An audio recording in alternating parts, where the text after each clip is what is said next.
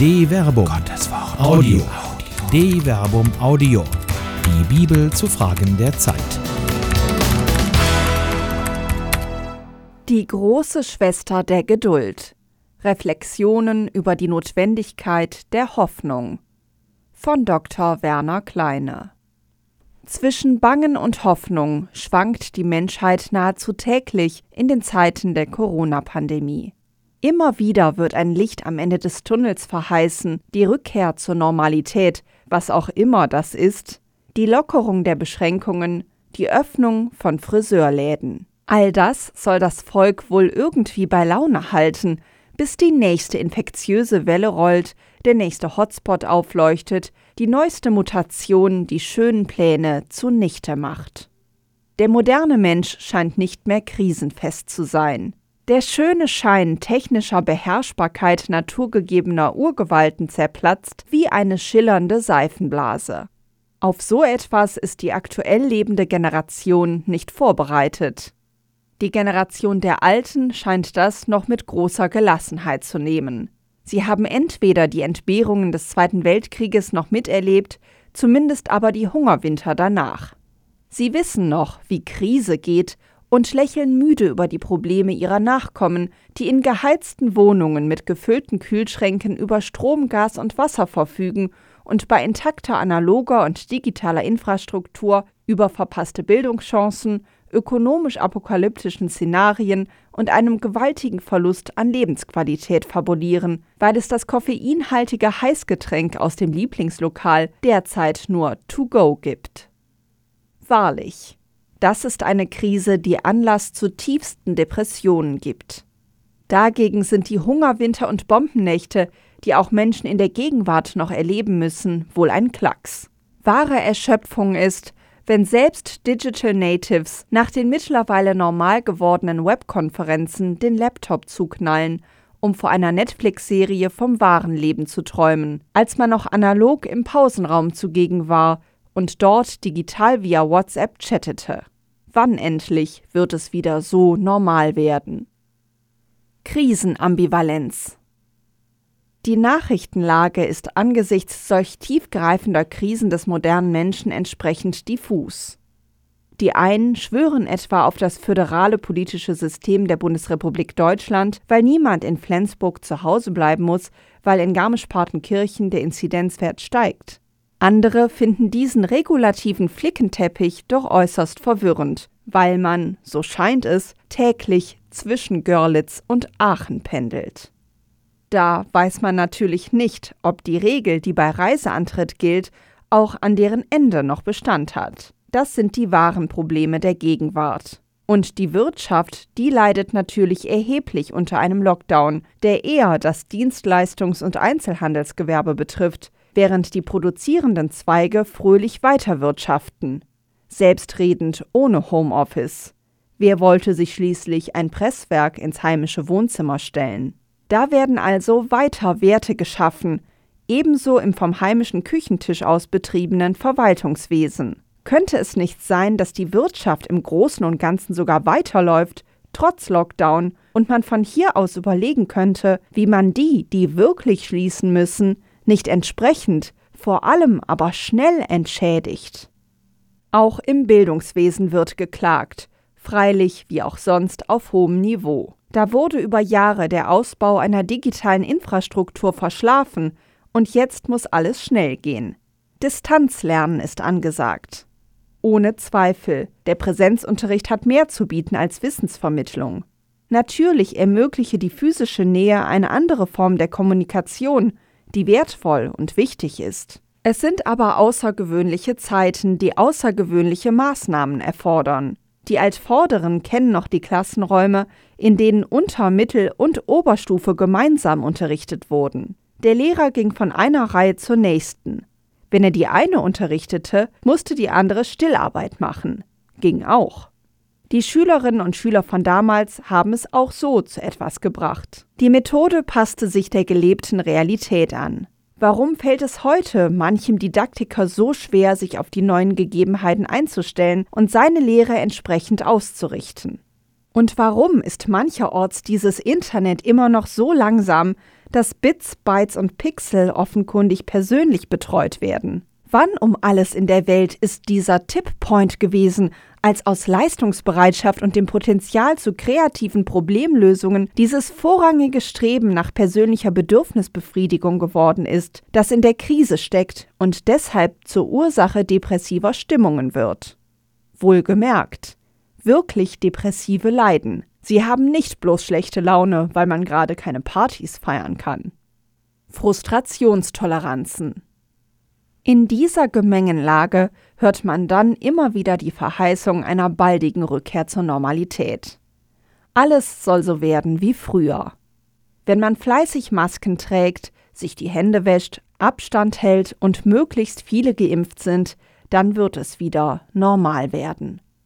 Was auch immer diese vermeintliche Normalität ist, jeder Hoffnungsschimmer, der vollmundig nach Wellenbrecher-Lockdowns oder voreiligen Impfversprechungen, der Ankündigung von Selbsttest oder der Corona-App am Ende des Tunnels aufleuchtete, entpuppte sich schnell als entgegenkommender Zug, der entweder gefüllt war mit feiernden Menschen, die mal nur für sich eine Ausnahme machen wollten und so Superspreader-Ereignisse herbeiführten, dem Bedürfnis, Weihnachten zu feiern wie immer.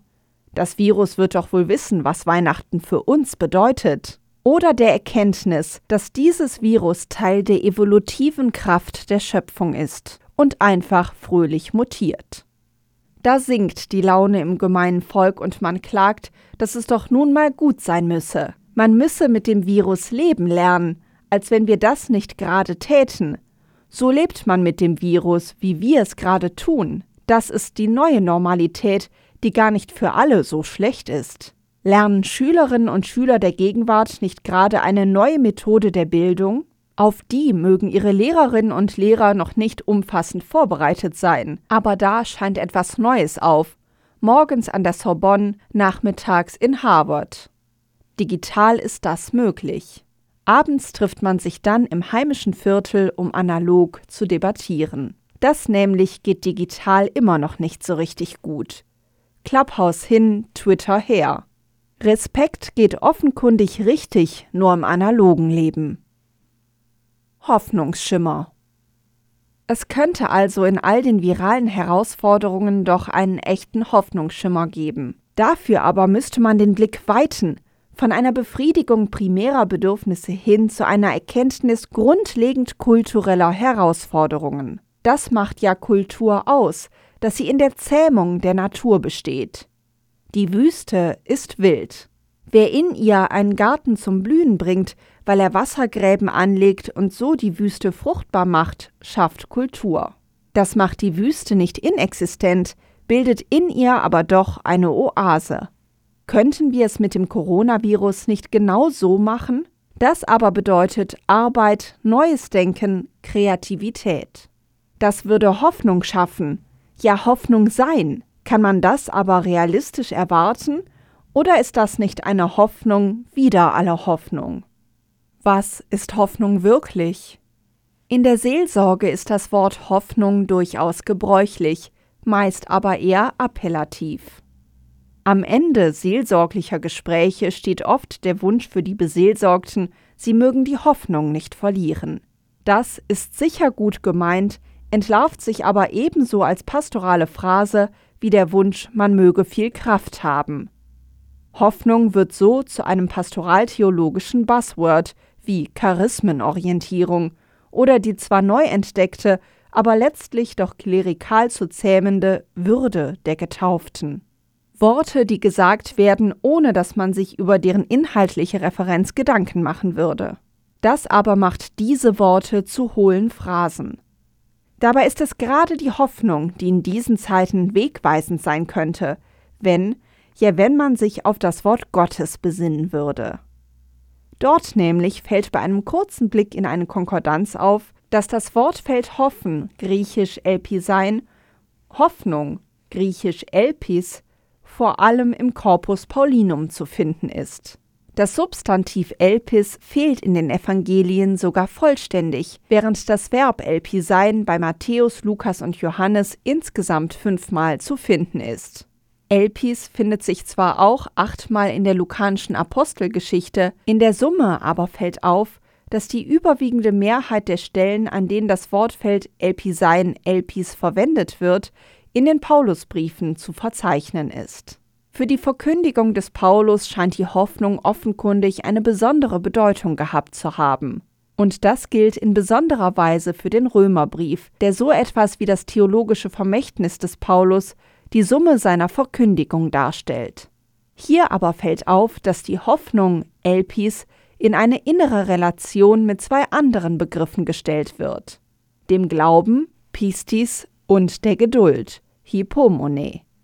Das wird schon bei der ersten Verwendung des Wortes Elpis im Römerbrief deutlich, wenn es dort heißt: Gegen alle Hoffnung hat er voll Hoffnung geglaubt, dass er der Vater vieler Völker werde, nach dem Wort, so zahlreich werden deine Nachkommen sein.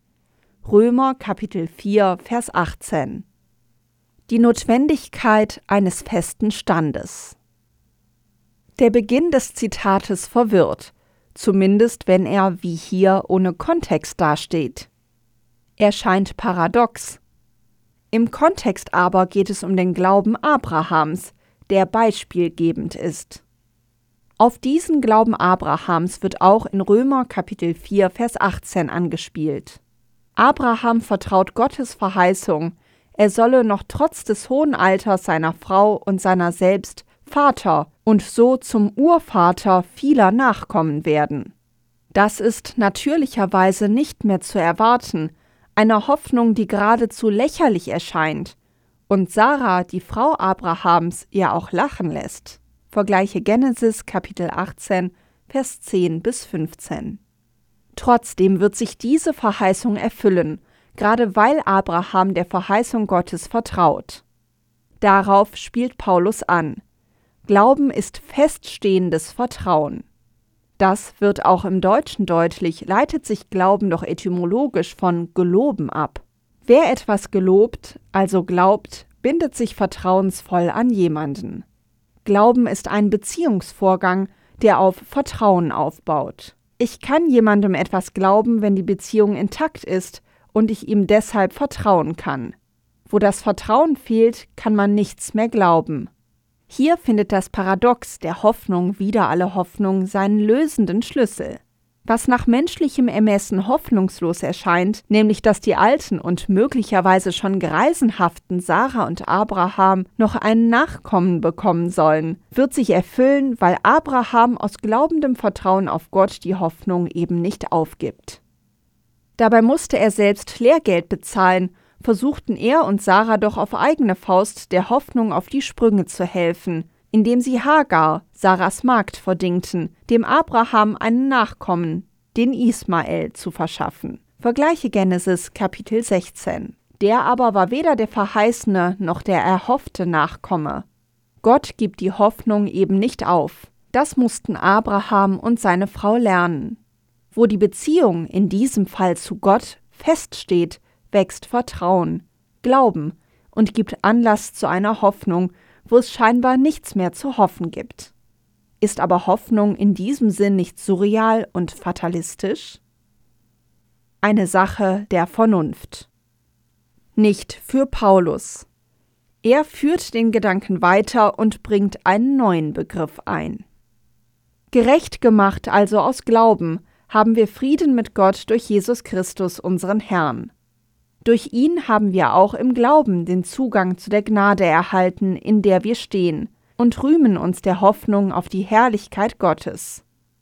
Mehr noch, wir rühmen uns ebenso der Bedrängnisse, denn wir wissen, Bedrängnis bewirkt Geduld, Geduld aber Bewährung, Bewährung Hoffnung. Die Hoffnung aber lässt nicht zugrunde gehen, denn die Liebe Gottes ist ausgegossen in unsere Herzen durch den Heiligen Geist, der uns gegeben ist. Römer Kapitel 5, Vers 1 bis 5. Noch einmal bringt er hier die Relation von Glauben und Hoffnung vor, wobei erneut der Glaube als Grund für die Hoffnung erscheint. Im paulinischen Duktus ist es selbstredend der Glaube an Gott. In einem erweiterten Sinn aber kann man das auch in Relation von Vertrauen und Hoffnung fassen. Wo es eine Basis des Vertrauens gibt, kann Hoffnung entstehen. Vertrauen aber braucht einen Erweis der Berechtigung. Bei Paulus ist es die Geburt Isaaks, der Sarah und Abraham tatsächlich zu Eltern macht. Im Leben an sich braucht es eben solche Erweise berechtigten Vertrauens, damit Hoffnung Halt finden kann. Hoffnung nämlich erweist sich als krisenrelevant. Bei Paulus sind es die Bedrängnisse, die ihm widerfahren. Der Erweis der Treue Gottes, die in der Erfüllung der abrahamitischen Verheißung sichtbar ist, gibt ihm Anlass zur Hoffnung in seinen persönlichen Krisen. Sie schenkt ihm, und das ist der dritte relevante Begriff, Geduld, Hypomone. Es ist also die Hoffnung, die existenzrelevant ist, weil sie zu jener Geduld führt, die einen in der Krise durchhalten lässt. Für Paulus setzt hier ein selbstverstärkender Effekt ein. Geduld bewirkt Bewährung, Bewährung aber bewirkt Selbstbestätigung und damit Stärkung des Vertrauens, letztlich dadurch wieder Stärkung der Hoffnung. Es ist die Hoffnung, die der Motor für die Krisenbewältigung ist. Wieder die falschen Vertröstungen. Nun könnte man einwenden, dass das alles bestenfalls autosuggestive Vertröstungen sind. Was ist, wenn die letzten Hoffnungen sich nicht erfüllen und die Krise zum Scheitern führt? Hat sich die Hoffnung da nicht als falsch, mindestens aber als Luftschloss erwiesen? Paulus ist zu rational, um sich solchen Illusionen hinzugeben.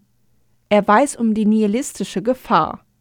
Die Möglichkeit des Scheiterns ist gegenwärtig, aber noch lange kein Grund, fatalistisch alle Hoffnung fahren zu lassen.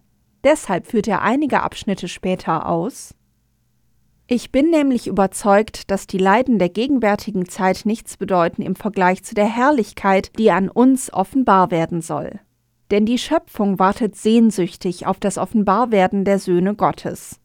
Gewiss, die Schöpfung ist der Nichtigkeit unterworfen, nicht aus eigenem Willen, sondern durch den, der sie unterworfen hat, auf Hoffnung hin. Denn auch sie, die Schöpfung, soll von der Knechtschaft der Vergänglichkeit befreit werden zur Freiheit und Herrlichkeit der Kinder Gottes. Denn wir wissen, dass die gesamte Schöpfung bis zum heutigen Tag seufzt und in Geburtswehen liegt. Aber nicht nur das, sondern auch wir, obwohl wir als Erstlingsgabe den Geist haben, auch wir seufzen in unserem Herzen und warten darauf, dass wir mit der Erlösung unseres Leibes als Söhne offenbar werden. Denn auf Hoffnung hin sind wir gerettet. Hoffnung aber, die man schon erfüllt sieht, ist keine Hoffnung. Denn wie kann man auf etwas hoffen, das man sieht? Hoffen wir aber auf das, was wir nicht sehen, dann harren wir aus in Geduld. Römer Kapitel 8, Vers 18 bis 25. Die Leiden der gegenwärtigen Zeit sind real. Sie werden nicht geleugnet, allerdings mit Blick auf das große Ziel relativiert. Die Leiden bekommen so gewissermaßen einen teleologischen Sinn. Ohne Hoffnung wäre alles in sich nichts. Auch das Leiden wäre sinnlos. Dabei findet gerade keine Vertröstung auf ein Jenseits statt. Die Erfüllung der Hoffnungen und der darin begründeten Auflösungen der Leiden werden schon für das Hier und Jetzt erstrebt und erhofft. Für Glaubende gilt diese Hoffnung aber auch über das Diesseits hinaus. Dabei wird gerade hier das Wesen der Hoffnung deutlich, das sich aus ihren Relationen zu Glaube und Geduld ergibt. Hoffnung aber, die man schon erfüllt sieht, ist keine Hoffnung. Denn wie kann man auf etwas hoffen, das man sieht? Hoffen wir aber auf das, was wir nicht sehen, dann harren wir aus in Geduld. Römer Kapitel 18, Vers 24 bis 25. Es ist im Wesen der Hoffnung inne, dass das Erhoffte eben noch nicht da ist. Hoffnung ist zukunftsgerichtet und doch nicht fatalistisch. Die Relation zum Vertrauen, Glauben aber macht Hoffnung zu etwas Realistischem. Hoffnung ist berechtigt, weil Vertrauen sich schon in der Vergangenheit bewährt hat. Deshalb wird Hoffnung zum Grund, die gegenwärtige Krise mit Geduld zu bewältigen, nicht abwartend, sondern durchaus aktiv. Dabei lehrt Abrahams Beispiel, dass vordergründige Bedürfnisbefriedigung in Sackgassen führen kann, auch weil sie letztlich das Vertrauen brechen. Die Dinge mit bewährtem Vertrauen anzugehen, nährt hingegen die Hoffnung auf eine Lösung auf die man bisweilen freilich mit Geduld aktiv warten muss. um Himmels und der Menschen willen. Am Schluss seines Hymnus auf die Liebe in 1 Korinther Kapitel 13 findet sich die Trias von Glaube, Hoffnung und Geduld in einer Variante wieder. Für jetzt bleiben Glaube, Hoffnung, Liebe, diese drei. Doch am größten unter ihnen ist die Liebe. 1 Korinther Kapitel 13 Vers 13 Hier ist die Geduld der Liebe gewichen, und doch ist sie in der Liebe aufgehoben, heißt es doch wenige Verse zuvor. Die Liebe erträgt alles, glaubt alles, hofft alles, hält allem stand. 1 Korinther Kapitel 13 Vers 7 Das liest sich durchaus wie eine Wesensbeschreibung der Geduld. Was in der Krise durchhalten lässt, ist also die Hoffnung, die sich aus liebender Geduld nährt. Liebe aber ist beziehungsgerichtet. Wer liebt, handelt nicht um der Befriedigung eigener Bedürfnisse willen, sondern zielt in seinem Handeln auf das Wohl der anderen. Auch in einer Krise wie der Corona-Pandemie braucht es diese Perspektive, um hoffend aufrecht zu bleiben. Das Licht am Ende des Tunnels ist eine Hoffnung, die auch dann gilt, wenn man noch kein Licht sieht. Wer hier die Geduld verliert, schafft schnell Irrlichter, die den falschen Weg weisen. Das aber führt zu Verwirrung und Vertrauensverlust. Wo das Vertrauen fehlt, kann keine Hoffnung wachsen. Deshalb, ihr Verantwortlichen, löscht das Vertrauen nicht durch falsche Versprechungen aus. Damit Vertrauen wachsen kann, muss der Wein, den ihr einschenkt, rein sein. Die Hoffnung auf die Bewältigung der Pandemie ist berechtigt. Die Menschheit hat schon andere Seuchen bewältigt. Die Pest, die Pocken, Polio wurden durch menschliche Kreativität besiegt. Das ist Kultur, für die es Geduld braucht. Deshalb hofft wieder alle Hoffnung. Auch wenn es noch dauert, habt Geduld. Bis dahin aber nutzt die Zeit, schafft und lernt für diese neue Normalität, von der so viele reden. Es kommt der Tag, an dem wir wieder das Leben feiern. Ist er nicht schon da? Eine Produktion der Medienwerkstatt des katholischen Bildungswerks Wuppertal Solingen-Remscheid. Autor Dr. Werner Kleine. Sprecherin Jana Turek.